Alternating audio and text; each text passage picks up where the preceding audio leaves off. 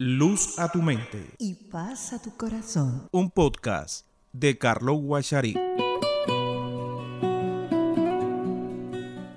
Tenía dos hijos. El menor de ellos le dijo a su padre, papá, dame lo que me toca de la herencia, que quiero irme de aquí a la aventura. Así que el padre repartió sus bienes entre los dos, repartió la herencia y el menor se fue a un país lejano donde malgastó el dinero en placeres, en desenfrenos, se quedó sin nada y empezó a pasar necesidad. Así que tuvo que buscar un trabajo, pero solo había trabajo cuidando cerdos un animal impuro para los judíos. Así estaba eh, su nivel de desesperación. Tenía tanta hambre que se comía la comida de los cerdos.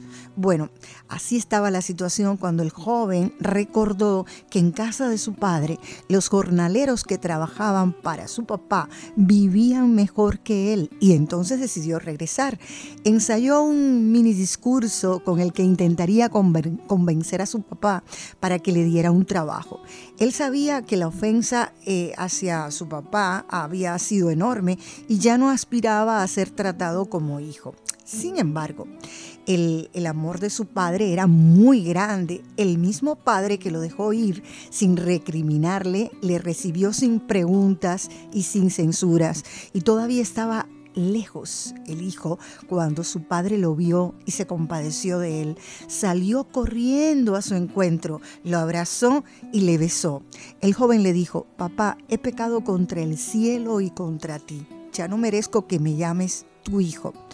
Qué escena tan conmovedora. El padre sale corriendo a recibir a su hijo, le abraza y lo besa. No espera dentro de la casa, ni trata a su hijo con frialdad.